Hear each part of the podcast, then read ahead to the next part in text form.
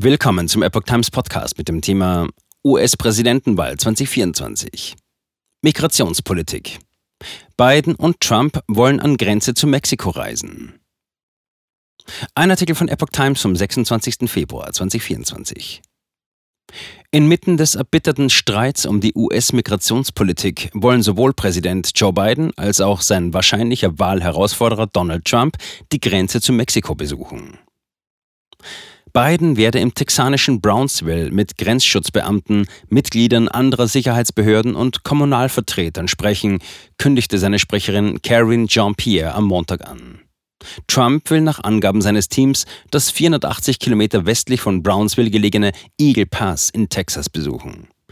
Die Migrationspolitik dürfte zu einem der wichtigsten Themen der Präsidentschaftswahl am 5. November werden. Während Bidens Präsidentschaft haben die Zahlen der illegal von Mexiko aus in die USA gelangten Migranten Höchstwerte erreicht. Trump und seine Republikaner machen Biden dafür verantwortlich.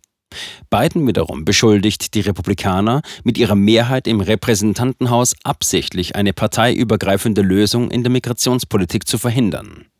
Während des Besuchs an der Grenze wolle der Präsident seine Forderung unterstreichen, dass die Republikaner ihre politischen Spielchen beenden und die benötigten Gelder für die Grenze freigeben, sagte Jean-Pierre.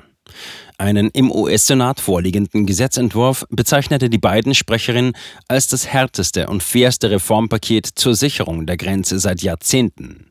Im Repräsentantenhaus, wo die Republikaner im Gegensatz zum Senat in der Mehrheit sind, hat die Partei angekündigt, das Gesetzesvorhaben zu blockieren.